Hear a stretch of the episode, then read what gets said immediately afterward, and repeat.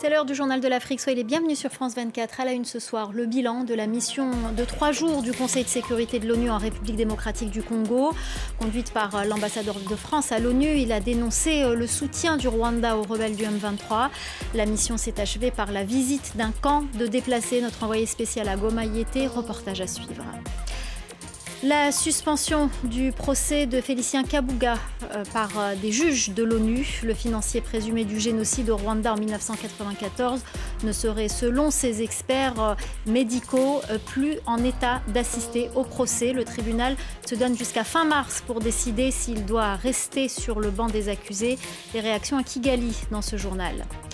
Et puis le bilan s'alourdit au Gabon après le naufrage la semaine dernière d'un ferry au large de ses côtes. Six personnes ont péri euh, dans cet accident et une trentaine d'autres sont toujours portées disparues. Les recherches se poursuivent.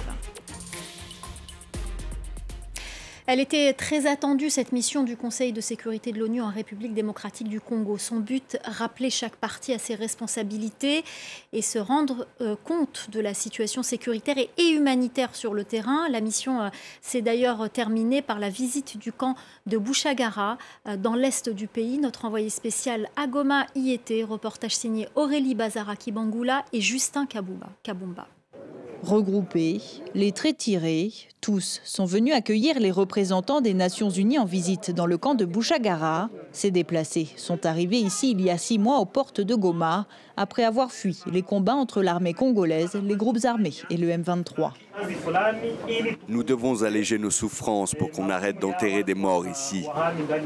Pendant sa visite, la délégation onusienne a encouragé la poursuite des processus de paix de Nairobi et Luanda pour faire taire les armes. Les autorités congolaises demandent des sanctions contre le Rwanda qu'elles accusent de soutenir le M23, un soutien toujours démenti par Kigali. Si l'ONU a condamné l'implication du Rwanda dans le conflit, l'organisation estime que pour avancer dans les discussions, les responsabilités doivent être partagées. C'est un pays souverain avec son armée et l'armée congolaise doit également euh, faire euh, agir et, agir contre les groupes, c'est principalement la responsabilité des FRDC. Dans le camp de Bouchagara, les déplacés attendaient plus que des condamnations de la part des représentants onusiens. Tous veulent des solutions au conflit pour pouvoir un jour rentrer chez eux. Nous souffrons ici dans l'Est. En 2007, nous avons déjà fui la guerre et aujourd'hui on fuit encore à cause du M23. Nous entendons les promesses de la communauté internationale depuis 20 ans. Nous entendons dire qu'elle va trouver des solutions avec le Rwanda, mais la guerre continue toujours. Malgré le cessez-le-feu annoncé, les affrontements se poursuivent dans l'est du pays, notamment à Saké, localité située à moins de 30 km de Goma. Des combats qui poussent les habitants toujours plus nombreux sur les routes de l'exil. Au nord Kivu, ils sont plus de 800 000 à avoir été contraints de fuir leur village en seulement un an, selon les Nations Unies. Et puis sachez également que l'Observatoire volcanologique de Goma, en charge de la surveillance des volcans des Virunga et de l'activité sismique de la région, a indiqué qu'une lueur ardente a été observée au sommet du volcan Nyaramu-Ragira. Une activité aurait été euh, constatée vers le cratère de ce volcan. Au Rwanda, la suspension du procès de Félicien Kabuga, euh, financier présumé du génocide au Rwanda en 1994 par des juges de l'ONU, a provoqué des vives réactions. Selon euh, des experts médicaux, l'accusé n'est plus en état d'assister au procès. Le tribunal se donne jusqu'à fin mars pour décider si euh, Félicien Kabuga doit rester sur le banc des accusés. Les détails de notre correspondant à Kigali, Clément Diroma.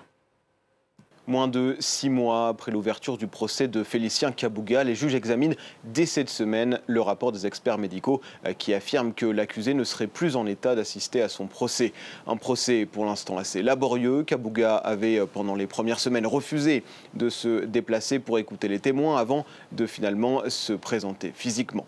Le tribunal avait aussi accepté que les audiences ne se déroulent que pendant deux heures et trois fois par semaine seulement à cause euh, de son âge et en plus de ce rythme très lent. Le procès n'a repris que tardivement après les vacances judiciaires, avec une pause de décembre à mi-février. Les associations de survivants au Rwanda se disent déçues et expriment la frustration des victimes. Tout le monde s'attendait à une, surtout pour escaper des génocides, à une justice équitable et rapide. C'est dommage si on arrête alors que le monsieur vieillit et il y a le risque qu'il peut mourir n'importe quand. C'était toujours des manœuvres dilatoires que les avocats et la famille ont tenté d'utiliser pour pour que le procès ne soit pas terminé rapidement. Avant l'ouverture du procès en septembre 2022, les juges avaient pourtant prononcé l'accusé apte à participer, mais avait reconnu des troubles cognitifs et son état vulnérable et fragile. Selon l'accusation, Kabouga aurait 89 ans ou bien 87 selon la défense. Cette suspension du procès intervient juste avant les commémorations du génocide de 1994 au Rwanda, qui débuteront, comme chaque année, au mois d'avril. Toujours pas d'accord en Guinée entre les militaires au pouvoir et les plus grands partis politiques. Le dialogue entre les deux camps n'a pas abouti. La rencontre très attendue ce lundi entre le gouvernement et les formations politiques est une fois de plus restée sans suite. Les explications de notre correspondant à Conakry, Malik Diakité.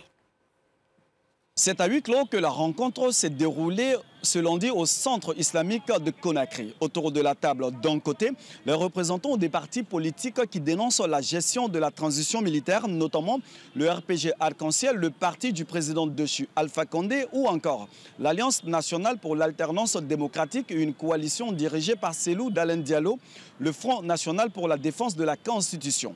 De l'autre côté, le Premier ministre de la Transition, Bernard Goumou, accompagné de quelques ministres de son gouvernement.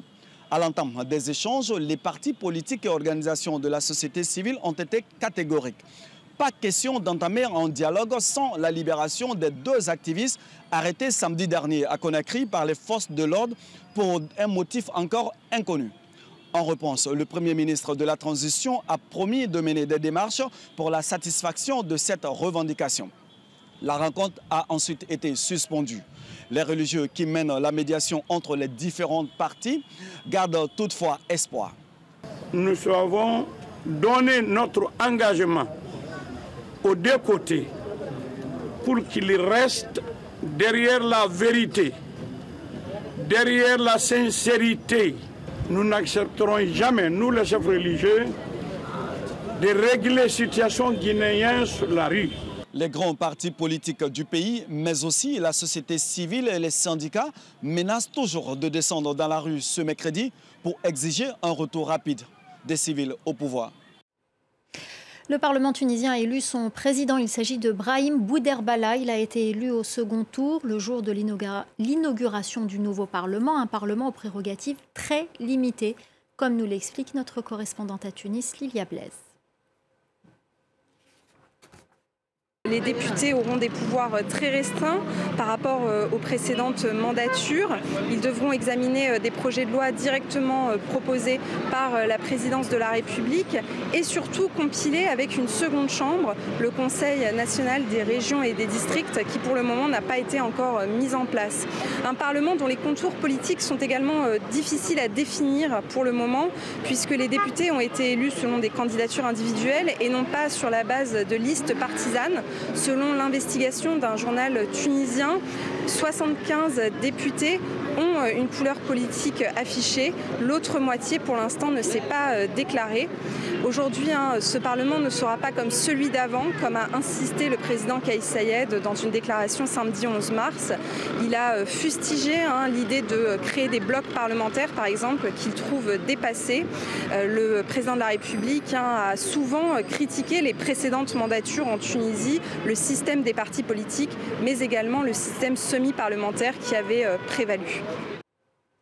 En bref, suite et fin de la visite du chef de la diplomatie européenne à Alger, Joseph Borrell s'est entretenu avec le président algérien Abdelmajid Tebboune. Il a affirmé lundi que l'UE souhaitait développer davantage son partenariat énergétique et sa coopération en matière de sécurité avec l'Algérie. Joseph Borrell a également tenté de jouer le rôle de médiateur dans la crise qui oppose l'Algérie à l'Espagne. On en vient au sénatorial au Cameroun. Le parti du président Paul Biya, au pouvoir depuis plus de 40 ans, devrait remporter largement les élections sénatoriales qui ont eu lieu dimanche. Un scrutin au suffrage indirect. Les conseillers régionaux et municipaux se sont rendus aux urnes pour élire 70 sénateurs. Le président de la République nommera de son côté les 30 autres. Il s'agit du dernier scrutin avant l'élection présidentielle de 2025. La correspondance à Yaoundé de Marcel Amoko. Malgré la dizaine de partis euh, politiques en lice, il n'y a véritablement pas de suspense car avec sa majorité écrasante de conseillers municipaux et de conseillers régionaux, le RDPC, le parti au pouvoir, devrait confirmer son hégémonie. Certaines projections laissent d'ailleurs penser que le parti du président Paul Biya devrait rafler les 70 sièges en compétition. Les autres partis, pour euh, pouvoir obtenir des sièges au Sénat, devront donc s'en remettre à la magnanimité du chef de l'État qui a la possibilité de nommer les 30 autres sénateurs. Le principal enjeu se situe donc au niveau de l'élection du président du Sénat lors du renouvellement du bureau, comme nous l'explique ici le professeur Marcelin Guélé Abada. Le président du Sénat est le serviteur momentané de la fonction présidentielle dans, dans les limites prévues par la Constitution, c'est-à-dire conduire l'élection du président de la République sans qu'il soit lui-même candidat. À 88 ans, Marcel Difendi, l'actuel président qui dirige la Chambre haute du Parlement depuis 2013, ne semble plus en mesure de rempiler à cause notamment d'une santé déclinante. Dès lors, qui pour le remplacer, lorsqu'on sait que depuis la réforme constitutionnelle de 2008, c'est à lui que revient la tâche d'assurer l'intérim du président de la République en cas de vacances du pouvoir. Réponse lors de la prochaine session parlementaire prévue au mois de juin prochain.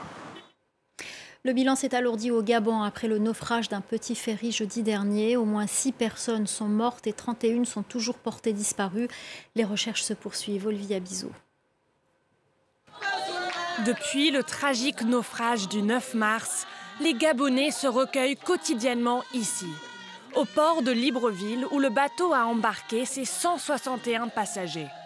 Objectif de ces rassemblements sur fond de recueillement en mémoire des victimes, faire toute la lumière sur le naufrage meurtrier. Moi aujourd'hui, mes quatre enfants n'ont toujours pas été retrouvés. Et le bateau aussi n'a pas toujours été touché. Parce que s'ils avaient, ils étaient allés chercher dans le bateau, on aurait au moins eu une information précise de savoir exactement ce qu'il y avait dans le bateau. Les familles des victimes continuent à dénoncer l'absence d'informations et l'inefficacité des secours. Constitués désormais en collectif, ils réclament les corps des disparus. Nous avons vu l'état dans lequel euh, les corps sont arrivés hier, les corps qui ont été retrouvés la veille. Et euh, c'était vraiment un état indescriptible en fait. Donc euh, certains gardent encore un peu espoir parce que les miracles peuvent exister, mais on a un peu perdu espoir de retrouver nos parents vivants. Dimanche, le Premier ministre gabonais est venu rencontrer les familles des victimes. Dans une heure, une heure et demie, on fera décoller un hélicoptère. Il a assuré que tous les services ont été mobilisés pour poursuivre les recherches et porter secours aux naufragés. Le bateau qui reliait la capitale gabonaise au port pétrolier de Port-Gentil a coulé en pleine nuit jeudi dernier, non loin de la côte. Voilà, c'est la fin du journal de l'Afrique. Restez avec nous dans quelques instants, la suite de Paris Direct avec Audrey Racine.